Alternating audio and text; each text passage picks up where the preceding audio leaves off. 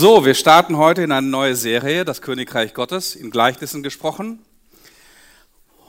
Und äh, das, die Idee vom Königreich Gottes, dass Gottes Herrschaft nun angebrochen ist, das war für die Jünger und die Zeitgenossen von Jesus etwas total Neues. Zumindest in der Form, wie Jesus es verkündete, war das komplett neu. Und die Frage war für Jesus, wie soll er wie soll er die Königsherrschaft Gottes seinen Zeitgenossen erklären? Und ich weiß es nicht genau, wie es dir geht. Hast du schon mal jemandem was versucht beizubringen, wenn du Lehrer bist oder Elternteil bist? Dann ist es manchmal schwer, etwas beizubringen, wenn keine Grundvoraussetzungen da sind. Zum Beispiel, es ist, es ist verdammt schwer bis unmöglich, jemandem Differentialrechnung beizubringen, wenn er die vier Grundrechenarten nicht beherrscht. Da kannst du dir die Zähne abbeißen, du, du, kannst, du kannst der Engel Gabriel sein, du kannst der beste Pädagoge sein, aber es wird völlig unmöglich sein, weil die Denkvoraussetzungen für diesen Prozess der Differentialrechnung nicht vorhanden. Du kannst nirgendwo anknüpfen. Oder stell dir vor, du willst jemandem das Singen beibringen und jemand hat kein Gehör, er kann die Töne nicht unterscheiden. Es ist eine, ein Ding der Unmöglichkeit, jemandem unter diesen Voraussetzungen etwas beizubringen. Und wie kann man jemandem himmlische Dinge beibringen, wenn man teilweise die irdischen Dinge, die ganz einfachen, normalen, menschlichen Dinge nicht kapiert hat? Als Johannes der Täufer und Jesus ihren Dienst begannen, war das aber ihre zentrale Botschaft. Das Königreich Gottes ist nun angekommen. Gott beginnt eine neue Geschichte mit seinem Gesalbten, mit seinem Volk und jeder, der dabei sein sollte, muss anfangen, neu zu denken. Metanoia, Buße tun, das war der Aufruf von Johannes dem Täufer und von Jesus. Das Problem ist noch schwieriger. Das Problem ist, was passiert, wenn du unter bestimmten Begriffen bestimmte Assoziationen hast und diese Assoziationen sind scheiße oder komplett verkehrt. Ja, natürlich, die Juden im ersten Jahrhundert wussten, was das Reich Gottes ist und die haben auch schon was von Messias gehört. Sie glaubten zum Beispiel, der Messias würde kommen und er würde das Volk Israel wieder einen, er würde ihnen Freiheit von der Besatzungsmacht erwirken und er würde Gottes Gerechtigkeit und Gottes Ordnung im Land Palästina, wo sie wohnten, wiederherstellen. Also diese Agenda war ausnahmslos in all den Jüngern Jesu und in all den Zuhörern, zu denen Jesus über das Reich Gottes und über den Messias gesprochen hat. Und das Reich Gottes hatte einen König, hatte eine politische Macht, es hatte ein Land, Palästina, und einen geheiligten Ort der Anbetung und der Gegenwart Gottes, den Tempel in Jerusalem. So, und die Frage war nun, wie sollte Jesus diese eingebrannten, eingravierten, eintätowierten Bilder über das Reich Gottes in den Köpfen seiner Nachfolger und des Volkes wegkriegen? Und ähm, er wollte nämlich neue Bilder und neue Assoziationen und ein neues Verständnis wecken für das Reich Gottes, für die Königsherrschaft Gottes. Er wollte es ihnen einpflanzen und deswegen begann Jesus schon sehr, sehr früh, Geschichten zu erzählen. Geschichten zu erzählen, die ihnen das einpflanzen sollten, dass das Reich Gottes eine komplett andere Natur hat. Man nennt das heute in der Unternehmensführung Storytelling. Man hat das wieder neu entdeckt. Wenn man eine Kultur eines Unternehmens ändern will, muss man anfangen mit Storytelling, mit, mit Geschichten zu erzählen. Die brennen sich viel, viel stärker an, ein als abstrakte Begriffe oder abstrakte Ideen. Und er fing an zu erzählen und sagte, das Reich Gottes ist wie ein Senfkorn. Oder das Reich Gottes ist wie ein Sauerteig. Oder das Reich Gottes ist wie ein Seemann, der ausgeht auf sein, auf sein Ackerfeld und den Samen ausstreut. Oder das Reich Gottes ist wie ein König, der seinen treuesten Dienern sein ganzes Hab und Gut verteilt und außerhalb des Landes reist. Oder das Reich Gottes ist wie ein Hirte, der hundert Schafe besaß. Oder ein Reich Gottes ist wie eine Frau, die zehn Silberkoschen besaß. Und so weiter und so weiter. Mit diesen Geschichten wollte Jesus etwas über die geistliche Natur, über, über die Werte, über die Geheimnisse, über den Charakter des Reiches Gottes erklären. Er wollte erklären, dass das Königreich Gottes gerade jetzt in seiner Gegenwart aufgerichtet wird, unter uns. Und dass es das Reich Gottes bereits gegenwärtig ist. Ohne mit einem König auf dem Thron, der mit Schwert und Blut das Land reinigt und den Juden ihr Land und ihren Tempel zurückgibt. Er wollte ihnen erklären, dass der Himmel nicht mehr oben ist, dass der Himmel bereits unter uns ist. Und dieses Königreich ist wie eine Knospe. Und in dieser Knospe ist schon die ganze Rose. Diese Knospe muss sich entfalten, aber das Reich Gottes ist schon darin komplett enthalten. Und genauso ist das Reich Gottes jetzt schon da. Es ist jetzt schon angekommen, obwohl es nicht, noch, noch nicht ganz vollendet ist. Also, das ist, dafür ist die Serie da. Ich möchte in dieser Serie erklären, was das Reich Gottes ist und äh, wie wir es verstehen äh, und was Jesus als König in diesem Reich tut und was seine Rolle mitten unter uns ist und wie Jesus regieren will. Und heute beginne ich mit einem Gleichnis, das kannst du nachlesen in Lukas Kapitel 13. Wenn du eine Bibel dabei hast, ich werde das Gleichnis nicht lesen, ich werde es dir erzählen. Also dieses Gleichnis in Lukas Kapitel 13 ist eingebettet in einen Kontext, wie alle anderen Gleichnisse auch. Übrigens, es gibt, es gibt keine Gleichnisse äh, im Neuen Testament, in den Evangelien von Jesus, äh, die keine sogenannte Königsreichsgleichnisse sind. Obwohl das Wort Königreich nicht in jedem Gleichnis erwähnt ist, ist der Kontext allerdings immer das, der Kontext, dass Jesus etwas Geheimnisvolles über das Reich Gottes erzählen möchte.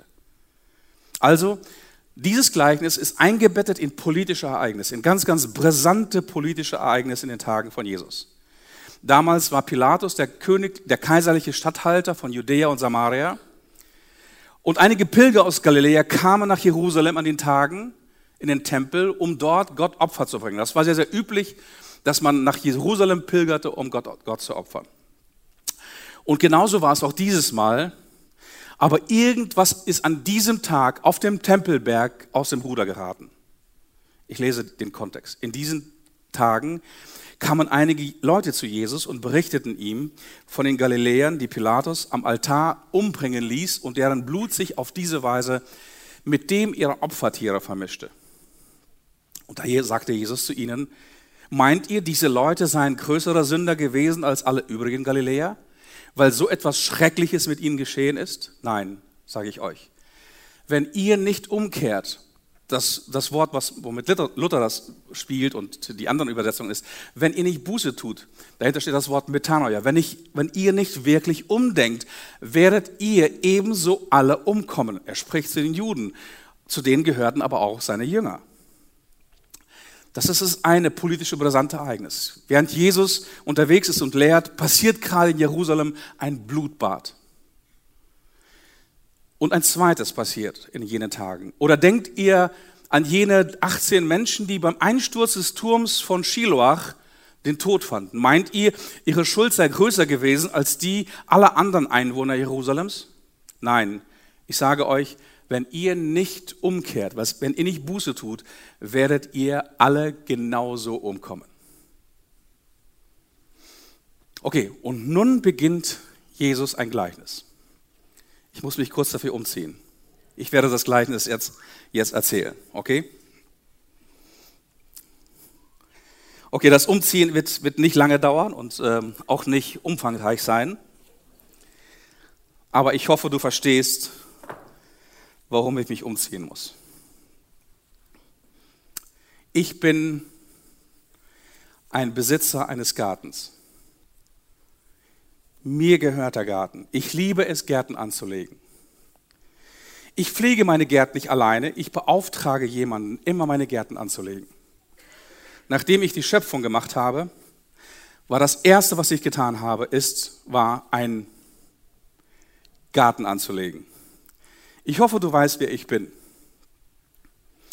Ich bin der Schöpfer des Universums und mir gehört dieser Garten. Ich liebe es, in diesen Garten immer wieder zurückzukehren und die Bäume und die Sträucher zu sehen und alles, was blüht und alles, was wächst. Und ich liebe es vor allem auch, all das zu genießen, was dieser Garten hervorbringt. Und da gehe ich gerade an, der, an den Ananasplantagen vorbei und merke, wow, sie sind reif, sie bringen Frucht. Und ich freue mich dran. Und ich gehe an den Apfelbäumen vorbei, auch sie tragen Frucht. Und ich gehe weiter und sehe, sehe ein Rübenfeld. Und äh, was für eine geniale Frucht. Hast du schon mal ein, ein, ein tolles, schaumiges Rübensüppchen gegessen? Wie lecker ist das denn? Okay. Und ich liebe es. Und so gehe ich durch meinen Garten und ich sehe dann die Kartoffel auf dem Kartoffelfeld und ich sehe die, die duftenden Tomaten. Und ich liebe es. Ich liebe es zu sehen, wie alles aufblüht. Und dann die Zucchinis. Ein tolles Gericht aus Zucchinis. Wer hat das schon mal gegessen? Absoluter Hammer. Okay, bei Kindern und Jugendlichen muss man das irgendwie verstecken. Aber trotzdem ist es eine geniale Frucht mit viel Vitaminen. Und dann gehe ich an den Zitrusbäumen vorbei. Alles Bio. So bin ich. So bin ich. Ich mache alles Bio. Alles herrlich. Und die Auberginen. Die Farben. Die Plastiktüten habe ich übrigens nicht geschaffen, das haben die Menschen geschaffen und zerstören damit die ganze Schöpfung. Die Auberginen, alles blüht. Und dann gehe ich an einem, an einem genialen Baum vorbei, den lieben die Kinder besonders. Aber ich liebe ihn auch. Das ist der sogenannte Nutella-Baum. Und äh, ich, kann, ich kann nicht frühstücken ohne Nutella. Ich weiß nicht genau, ob ihr das wisst, aber ich als Schöpfer des Universums frühstücke nur mit Nutella. Deswegen liebe ich, liebe ich Nutella. Und so gehe ich durch meinen Garten und bewundere alles und äh, es ist herrlich schön und äh, ich freue mich daran. Und dann komme ich an einem Baum vorbei und der steht einfach so da. Ist vertrocknet oder halb vertrocknet. Irgendwas rührt sich hier es ist ein Feigenbaum. Und ich weiß ganz genau, die letzten drei Jahre bin ich in diesen Garten gekommen und ich habe denselben Baum gesehen. Und ich bin wütend. Ich bin richtig, richtig wütend. Er nimmt Platz weg. Er entzieht dem Boden Nahrung und Feuchtigkeit und die Pflanzen drumherum werden dieser Feuchtigkeit und dieser Nahrungsmittel beraubt und er steht einfach nur da und bringt keine Frucht. Und das nicht nur ein Jahr, nicht zwei Jahre. So ein Feigenbaum normalerweise, wenn er gepflanzt ist, wenn er mindestens zwei Jahre alt, fängt er an Früchte zu tragen. Und zwar im Mittelmeerraum, dort, wo ich meinen Garten angepflanzt habe. Dort bringt so ein, so ein Feigenbaum dreimal im Jahr Frucht. Im Frühjahr und im Sommer und im Herbst. Und drei Jahre hintereinander gehe ich an diesem Feigenbaum vorbei und er bringt nichts, keinen Ertrag. Ein paar jämmerliche Blättchen, aber sonst nichts. Ich habe schon gesagt, ich verwalte meine Gärten nicht selber. Ich habe Gärtner, die das für mich machen. Ich beauftrage Menschen damit, damit sie all das hervorbringen durch das, was ich geschaffen habe. Und ich gucke dem Gärtner in die Augen und ich ziehe die Axt und ich gebe sie meinem Gärtner und sage, hau ihn ab. Hau ihn ab. Er verdrängt nur Platz und Luft. So etwas hat in meinem Garten nichts zu suchen. Und der Gärtner ist wirklich jemand, der leidenschaftlich arbeitet in meinem Garten. Er guckt mir direkt in die Augen und Tränen stehen ihm in den Augen und er sagt, Meister, gib ihm noch ein Jahr, bitte, bitte, gib ihm noch ein Jahr. Ich, ich, ich, werde alles tun. Ich werde die Erde um ihn herum locker machen. Ich werde ihn düngen. Ich werde ihn beschneiden. Ich werde ihn hegen und pflegen. Und wenn nach einem Jahr immer noch keine Frucht zu sehen ist, dann hau ihn ab.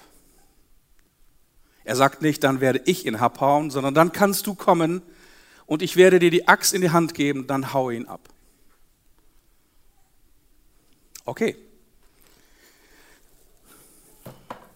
Das ist das Gleichnis in Lukas Kapitel 13.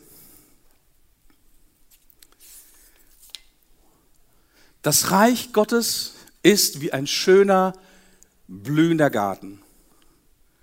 Und Gott besucht diesen Garten regelmäßig und er sucht nach Frucht, nicht nach Fake.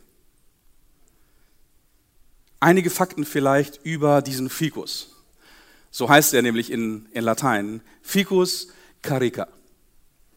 Ficus carica ist eine der ältesten Kulturpflanzen, die wir kennen. Schon auf den ersten Seiten der Bibel in Genesis Kapitel 3 lesen wir, als der Mensch gegen Gott sündigt und seinen eigenen Weg einschlägt, dass er sich vor Gott versteckt. Und womit bedeckt er seine Blöße? Mit den Blättern des Feigenbaums. Ihr kennt diese tollen Kunstdarstellungen aus dem Mittelalter, wo Eva so ein schönes, kleines, viel zu kleines Blättchen hier vor, davor hat. Feigenblätter eignen sich sehr, sehr gut zur Körperbedeckung, weil Feigenblätter sehr, sehr groß sind. Ungefähr so groß. Zackig und so groß. Und daraus macht der erste Mensch sich einen Schutz, um sich vor Gott zu verstecken. Also eine ältesten der ältesten Kulturpflanzen der Welt. Ähm, es wächst als Baum oder als Strauch und wird bis zu zehn Metern groß. Und weil er eher strauchförmig wächst, nimmt er wirklich ein sehr, sehr großes Areal weg. Deswegen, deswegen ist der, der Besitzer des, Wein, des Weinberges so verärgert, weil er so viel Platz wegnimmt und doch nichts bringt. An dieser Stelle hätten andere Kulturpflanzen Platz, die Frucht bringen und aufblühen, aber nein, er verdrängt nur Luft und Platz. Die Ernte, wie gesagt, ist dreimal am Jahr möglich. Er trinkt die ersten Früchte nach dem zweiten Lebensjahr und er liebt einen, einen nährstoffreichen Boden. Und in dieser Weise ist der, äh, der, der Baum uns Menschen sehr ähnlich. Er wird bis zu 80, 90 Jahre alt. Interessant an ihm ist, außer den Feigen ist alles an diesem Baum giftig. Du kennst solche Menschen.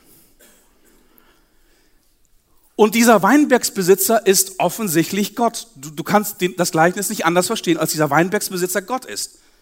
Und der Gärtner ist ein Beauftragter Gottes. Nun, was können wir, was wissen wir über die Fruchtlosigkeit dieses, dieses Ficus carica, dieses Feigenbaums? Was könnte der Grund für seine Fruchtlosigkeit sein? Nun, zunächst einmal scheint es, dass er wahrscheinlich nicht genug Wasser bekommt. Weil der Gärtner bietet ihm an und sagt, ich werde um ihn herum graben, ich werde das, das Erdreich locker machen, damit er zu genug, genug Wasser bekommt.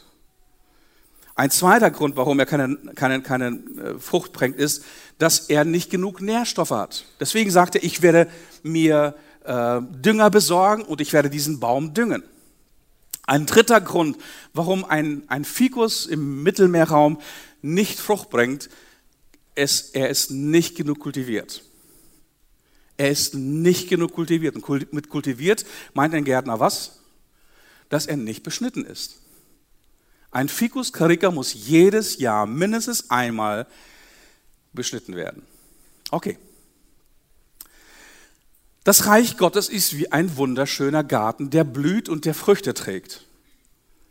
Gott besucht regelmäßig diesen Garten und was sucht er? Er sucht bei dir und bei mir in seinem Garten, sucht er Leben und Frucht. Nun, was könnte der Grund für deine Fruchtlosigkeit sein? Denn deswegen erzählt Jesus Königreichsgleichnisse, um sie anzuwenden auf unser Leben, weil das Königreich Gottes ist jetzt, es ist hier. Und du und ich, wir sind sein Garten und wir sind Teil dieses Königreichs. Nun, Gott erwartet Frucht von dir und von mir. Gott besucht seinen Garten, um sich daran zu erfreuen und Frucht zu suchen. Hier wird das Reich Gottes gebaut. Und wo wird das Reich Gottes heute gebaut? Was ist der Garten Gottes, in den er regelmäßig besucht und wo er Frucht sucht? Nun, die Bibel sagt, dass die Gemeinde der Garten Gottes ist. Paulus schreibt es an einer Stelle in Korinther Kapitel 3. Wir sind Gottes Diener und von ihm beauftragt worden. Jeder von uns hat lediglich das getan, was, von ihm, was Gott von ihm erwartet. Da heißt, sagt er, ich habe gepflanzt, Apollos hat begossen, Gott aber hat das Wachstum gegeben. Er schreibt diese Zeilen an eine Gemeinde, an eine Kirche in Korinth. Also, Paulus und Apollos sind hier die Gärtner. Sie tun ihren Job mit dem, was, was Gott sie beauftragt hat. Sie gärtnern. Sie pflanzen und sie jäten, sie bewässern, sie düngen, sie schwitzen. Warum tun sie das? Nun, sie tun all das und sie schwitzen nur deswegen, weil sie an einem Ort sind, von dem sie wissen, Gott arbeitet hier. Du solltest nicht dort schwitzen, wo Gott nicht arbeitet. Aber sie wissen ganz genau, Jesus hat mal gesagt, ich werde bauen meine Gemeinde und die Pforten der Hölle werden sie nicht überwinden. Weil Jesus, weil Gott seinen Garten baut, deswegen sind wir seine Beauftragte und wir bauen seinen Garten. Ich will bauen meine Gemeinde. Und das ist für Paulus und für Apollos und für die anderen Apostel, für die anderen Mitarbeiter des Neuen Testaments und auch für uns Grund genug, sich hinzuknien, seine Hände schmutzig zu machen und am Garten Gottes zu arbeiten. Ich werde drei Fragen stellen während dieser Predigt, auf dieses Gleichnis einzugehen und fragen, wo du stehst. Die erste Frage, die ich dir persönlich stellen will, bist du in dem Garten Gottes eingepflanzt? Bist du wirklich im Garten Gottes eingepflanzt? Also ich frage dich nicht, ob du Gottesdienste besuchst, okay? Ich frage dich nicht, ob du zwischendurch mal ab und zu irgendwo zur Kirche gehst. Und ich frage dich auch nicht, ob du irgendwann einmal spontan hier und da mal etwas, wenn das Taschengeld noch über ist, etwas spendest. Ich frage dich auch nicht, ob du dir zwischendurch mal in einem Internet tolle Predigten anhörst. Danach frage ich nicht. All das können gute Dinge sein, aber danach frage ich nicht. Und danach fragt, fragt auch Gott nicht. Gott fragt, bist du eingepflanzt in meinem Garten? Eingepflanzt ist was anderes als zwischendurch mal vorbeizuschneiden, die Tür offen zu lassen, am besten um so schnell wie möglich wieder raus zu sein. Aber wenn du nicht verbindliches Mitglied einer Gemeinde bist, bist du nicht dort, wo Gott, Jesus, der Heilige Geist und sein Personal schwitzen und arbeiten und seinen Garten bauen. Und ganz ehrlich, ich will dir nicht zu nahe treten, aber es ist kein Wunder, dass dein Leben zurzeit ein Chaos ist. Es ist, es ist nicht, kein, kein Wunder, dass dein Leben zurzeit eher so aussieht, als so wie dieser Tomatenstrauch. Attraktiv, schön, wohlriechend, wohlschmeckend. Wow, eine Wonne anzusehen. Blühend und voller Frucht. Du bist nicht Teil des göttlichen Gartens. Es ist kein Wunder, dass du keine geistliche Frucht hervorbringst. Du bist nicht in Gottes Garten gepflanzt. Es braucht viele, viele Gaben und viele Hände und viele Fähigkeiten, um aus einem solchen Baum, aus einem wilden Busch, aus einem, aus einem wilden Fikus eine kultivierte Pflanze zu machen, die dreimal im Jahr regelmäßig Frucht bringt. Du brauchst dabei gesunde geistliche Nahrung. Du brauchst das frische Wasser des Heiligen Geistes. Du musst jemand um dich herum haben, der dein Unkraut sieht und jätet, weil du oft selber für dein Unkraut, was um dich herum oder in dir drin wächst, selber blind bist. Aber dafür musst du das Risiko eingehen, dass du jemand an dich ranlässt, dass du Teil einer Gemeinschaft bist, dass du verbindlich bist, dass du jemand erlaubst, in dein Leben hineinzureden, prophetisch, geistlich, ermahnend, seelsorgerlich. Du musst jemanden an dich heranlassen. Du musst dich verwundbar machen, um fruchtbar zu werden. Und der Gemeinde in der Stadt Kolossä schreibt Paulus folgendes. Es ist eine Gemeinde, die wirklich aufblüht. Und warum blüht sie auf? Du wirst es gleich hören. Kolosser Kapitel 2. Zwar bin ich weit von euch entfernt, erst in dieser Zeit im Gefängnis, aber im Geist bin ich mit euch allen verbunden. Ich bin glücklich, wenn ich sehe, wie fest ihr zusammensteht als Kirche und wie unerschütterlich ihr an Christus festhaltet. Oh, hier ist jemand verwurzelt, hier ist jemand verbunden. Ihr habt Jesus Christus als euren Herrn angenommen und nun lebt auch in der Gemeinschaft mit ihm. Wie ein Baum in der Erde, so sollt auch ihr in Christus fest verwurzelt bleiben. Und nur er soll das Fundament eures Lebens sein. Haltet fest an dem Glauben, wie man es euch lehrte. Fest verwurzelt. Bist du im Garten Gottes, bist du im Reich Gottes wirklich fest verwurzelt? Die Fruchtlosigkeit des Feigenbaums rührte Genau daher, dass es ihm, dass er in einem ausgelaugten, in einem mineralarmen, dürren Erdreich verwurzelt war. Und ich weiß es nicht genau, ob du in einem Umfeld aufwachst, in einem reichen Umfeld aufwächst, in einem mineralreichen Umfeld aufwachst, in einem Ökosystem, das geistlich nährreich und nicht geistlich unterernährt ist. Und in Psalm 1 singt der Psalmist ein Psalm, ein Lied von jemandem, der in, von einem Menschen, der in einem gesunden Ökosystem verwurzelt ist und an, über einen Menschen, der in einem kranken Ökosystem verwurzelt ist. Und wenn du in einem gesunden Ökosystem verwurzelt bist, dann werden auch die Ergebnisse entsprechend sein. Wenn du in einem kranken, vergifteten Umfeld verwurzelt bist, wo Glaube und Gott eher keine Rolle spielt oder wo man das sogar ablehnt, dann wird dein Leben entsprechend aussehen. Er schreibt, glücklich ist der Mann, der nicht folgt dem Rat der Gottlosen, der den Weg der Sünder nicht betritt und nicht im Kreis der Spötter sitzt, sondern seine Lust am Gesetz des Herrn hat und über sein Gesetz Nachtsinn Tag und Nacht. Er ist wie ein Baum, gepflanzt an Wasserbächen, der seine Frucht bringt zu seiner Zeit und seine Blätter welken nicht. Und alles, was er tut, gelingt ihm. Nicht so die Gottlosen, sind wie der Spreu, wie der, wie der Wind verweht.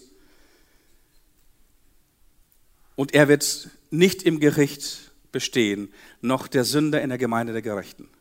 Denn der Herr kennt den Weg der Gerechten, aber der gottlosen Weg wird vergehen. Also Gott besucht regelmäßig seinen Garten. Er will ihn genießen, er will in seinem Schatten ausruhen. Er sucht nach Blumen, er sucht nach Blüten, er sucht nach Frucht und er genießt diese Frucht. Sein Besuch ist für die einen eine Gnade und für die anderen ist sein Besuch Gericht. Der eine Mensch hat eine, seine Lebensmittel dort, wo Gott verachtet wird und die Ernte seines Lebens ist nutzlos wie Spreu. Die braucht keine Sau. Die Lebensmittel des anderen Menschen ist dort, wo jemand nach Gottes Wille schmachtet. Und die Ernte seines Lebens ist reich und die ist vielfältig. Es ist eine Wonne, diesen Baum zu betrachten. Er ist verwurzelt dort, wo Gottes lebendiges Wasser fließt. Also die erste Frage dieses Gleichnisses des Reiches Gottes an dich persönlich stellt, ist, und an mich genauso, wo bist du verwurzelt? Bist du wirklich verbindlich fest verwurzelt in der Gemeinde Jesu? Eine zweite Frage, die dieses Gleichnis aufwirft, ist, hast du ein zerbrochenes Herz? Hast du ein zerbrochenes Herz? Wasser wird beim Feigenbaum in unserem Gleichnis wohl auch ein Defizit gewesen sein. Aber wir müssen Folgendes beachten in diesem Garten, wo der, der Gartenbesitzer spaziert. Alles, der ganze Weinberg blüht und bringt Früchte. Also der Garten ist vom Wasser her nicht unterversorgt. Es gibt genug Nahrungsmittel und genug Wasser, warum zum Teufel nochmal ist dieser Feigenbaum hier und steht da und ist ausgetrocknet und ausgedörrt und bringt keine Frucht? Was ist der Grund dafür? Schon mal jemals darüber nachgedacht? Der, der Weinbergsbesitzer schimpft zum Beispiel nicht über den Weinberg. Er ist völlig, vollends zufrieden und er ist, er ist glücklich über den Weinberg und todunglücklich über den Feigenbaum. Warum hat er Wassermangel? Nun, der Gärtner will uns eine Erklärung geben. Er sagt, ich will die Erde um ihn herum noch einmal umgraben. Du, du weißt, wenn du selber gärtnest, weißt du, warum dieser Prozess, dass, dass die Erde wieder fein gemacht wird, zart gemacht wird, zerbrochen wird, warum dieser Prozess immer wieder, jedes Jahr, mindestens einmal passieren muss.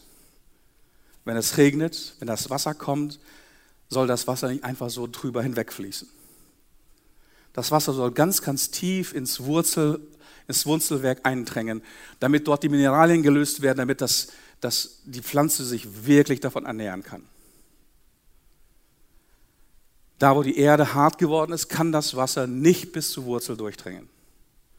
Und genau das Gleiche ist mit einem verhärteten Herz.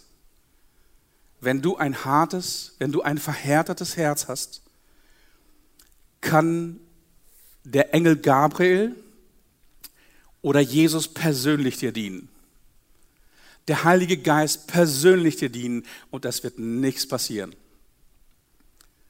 Es wird sich nichts verändern.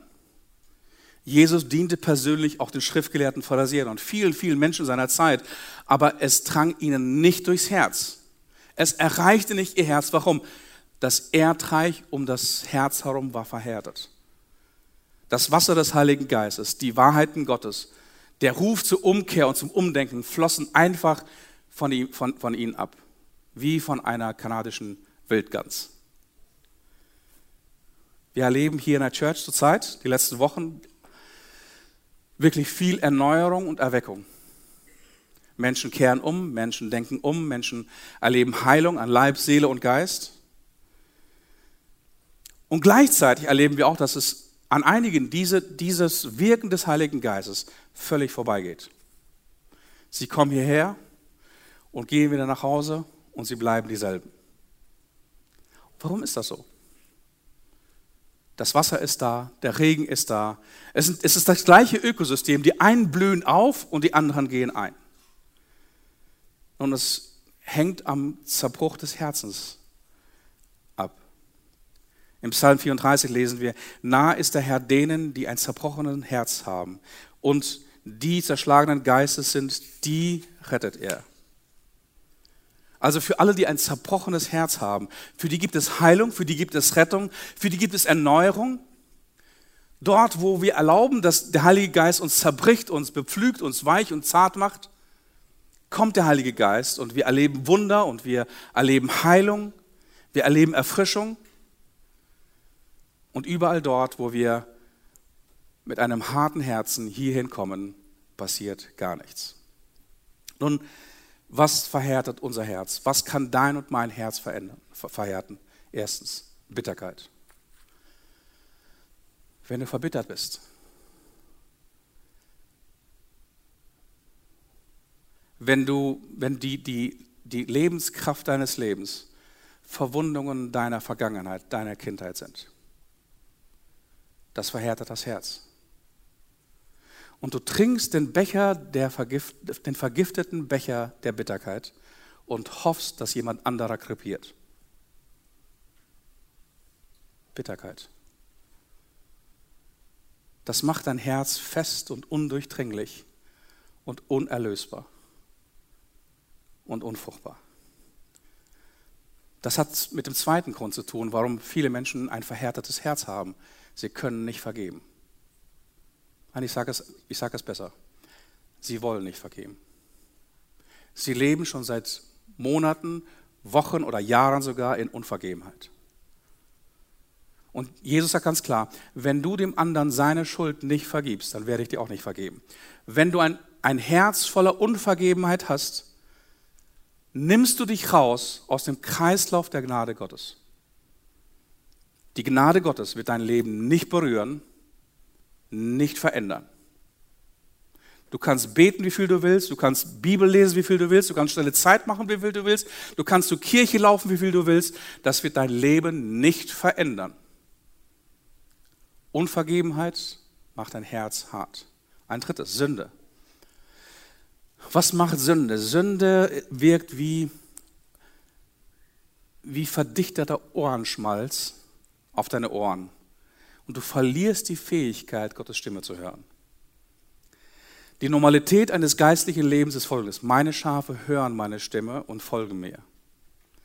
Du kannst schon seit Wochen, Monaten, Jahren, vielleicht noch nie Gottes Stimme hören. Warum? Sünde macht dich taub für die göttliche Welt und blind für die göttliche Welt. Und Jesus ruft und sagt, tu Buße, kehre um, denke um, weil das Umdenken und das Umkehren ist die Eintrittskarte in das Reich Gottes, in diesen Garten. Und das bedeutet, dass du ein zerbrochenes Herz hast. Dass das Erdreich aufgebuddelt, aufgebrochen wird. Und vielleicht solltest du anfangen zu beten, dass dieses, dieses Gebet, was, was, was David betet im Psalm 51, erschaffe mir Gott ein reines Herz, erneuere mir einen festen Geist. Das Opfer Gottes ist ein zerbrochener Geist, ein zerbrochenes Herz, zerschlagenes Herz, wirst du Gott nicht verachten. Hast du ein zerbrochenes Herz? Wenn du ein zerbrochenes Herz hast, dann kann der Heilige Geist an dich drankommen und kann dich von innen nach außen erneuern.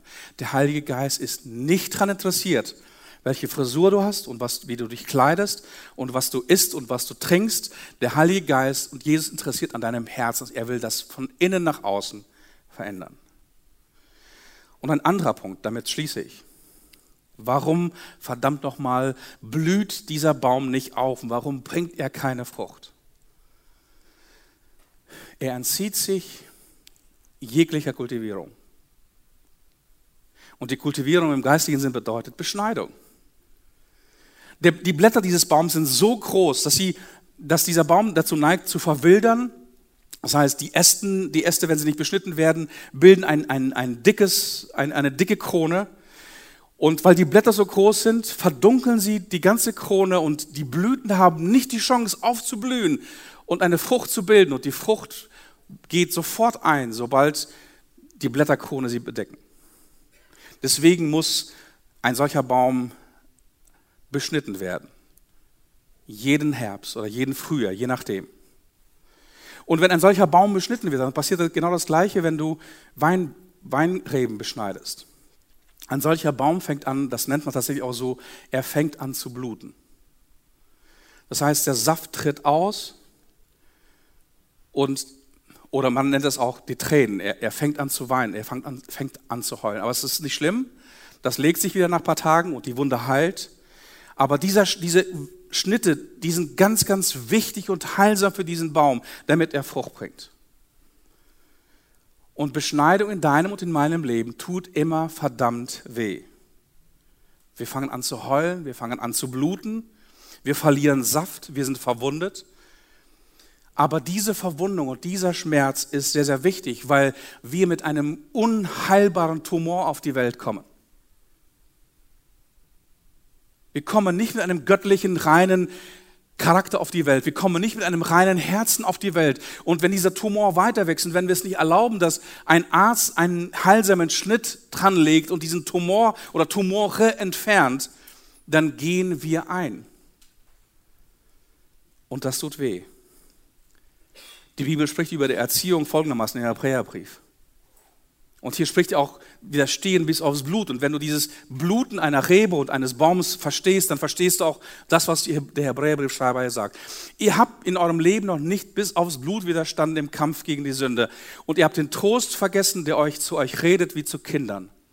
Mein Sohn, die Töchter sind eingeschlossen, mein Sohn, achte nicht gering die Zucht des Herrn und verzage nicht, wenn du von ihm gestraft wirst.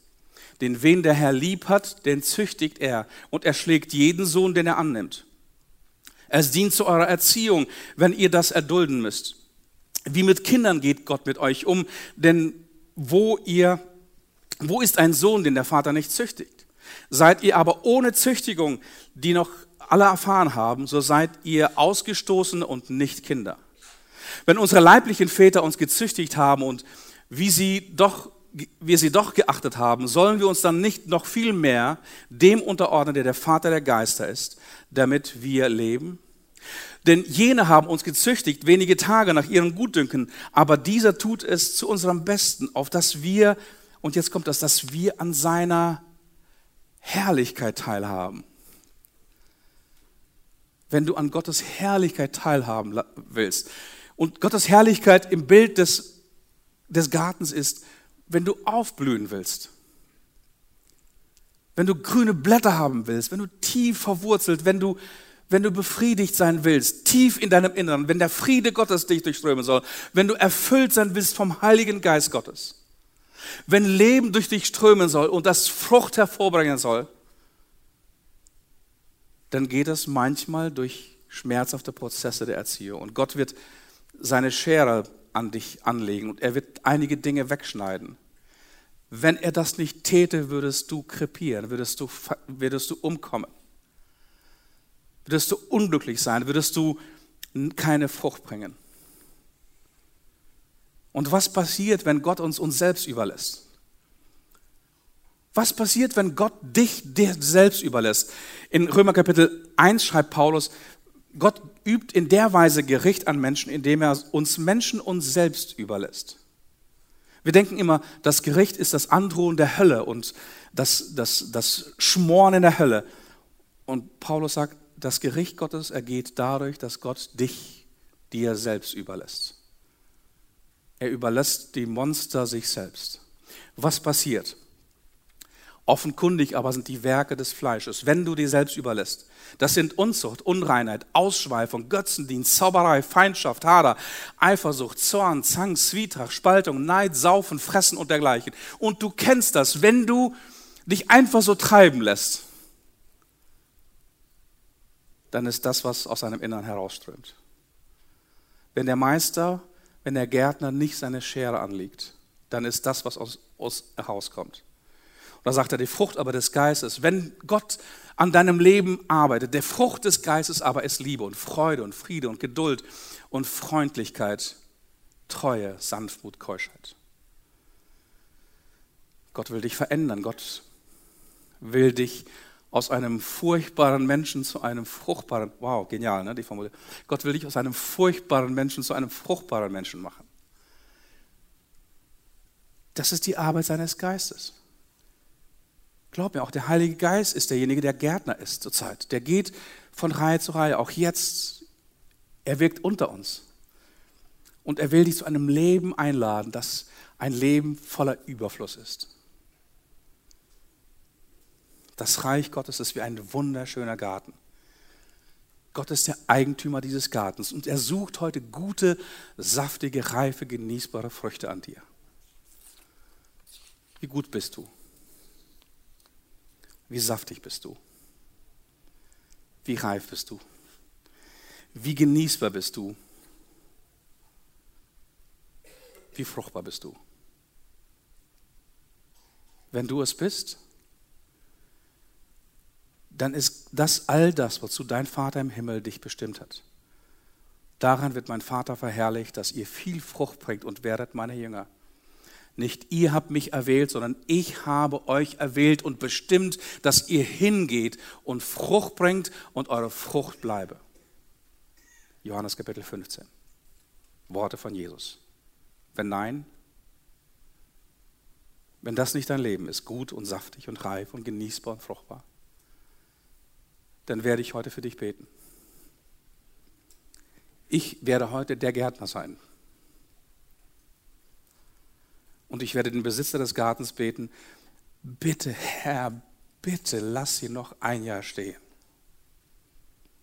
Bitte gib ihr noch eine einzige Chance. Gib ihm bitte noch eine einzige Chance. Und ich weiß, alle unsere Mitarbeiter, unser Worship-Team, unser Service-Team, unser Techniker, Mitarbeiter in der, in der Kids- und Jugendarbeit, in allen anderen Bereichen, die werden mit mir gemeinsam beten. Weil das sind auch Gärtner hier. Wir haben als Church eine Vision, wir, wir, wir, sagen, wir wollen Menschen in eine wachsende Beziehung zu Jesus führen. Warum, warum ist das unsere Mission? Warum, warum entzündet sich daran unsere, unser Herz und unsere Arbeit? Weil wir wissen, dass Gottes Plan für dein Leben ist, dass du aufblühst. Verdammt nochmal. Dass du Frucht bringst, dass du Erfüllung erlebst, dass du Glück erlebst dass du Freude erlebst.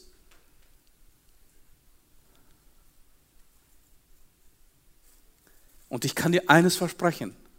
Im Namen Jesu, sowohl ich wie auch die Mitarbeiter hier in der Mosaic Church, wir werden, wir werden alles tun in den nächsten zwölf Monaten, damit dein Leben aufblüht, wenn es jetzt nicht schon tut. Wir werden die Erde noch einmal umgraben. Wir werden es noch einmal düngen durch Wort und Geist. Wir werden dich noch einmal vor den Thron einladen in Anbetung. Wir werden, so Gott es uns erlaubt und du stillstehst, dich beschneiden, kultivieren. Wir werden alles tun, um dich in eine wachsende Beziehung zu Jesus führen. Und wir werden das ganze Jahr über beten. Herr, bitte, bitte gib noch ein Jahr Gnade. Aber ganz ehrlich, keiner von uns, keiner von uns, mich eingeschlossen, wir werden nicht dort schwitzen, wo Gott nicht arbeitet. Wenn du nicht willst. Wenn du nicht willst, dann werden wir Gott das Ball geben und sagen, hau ihn ab.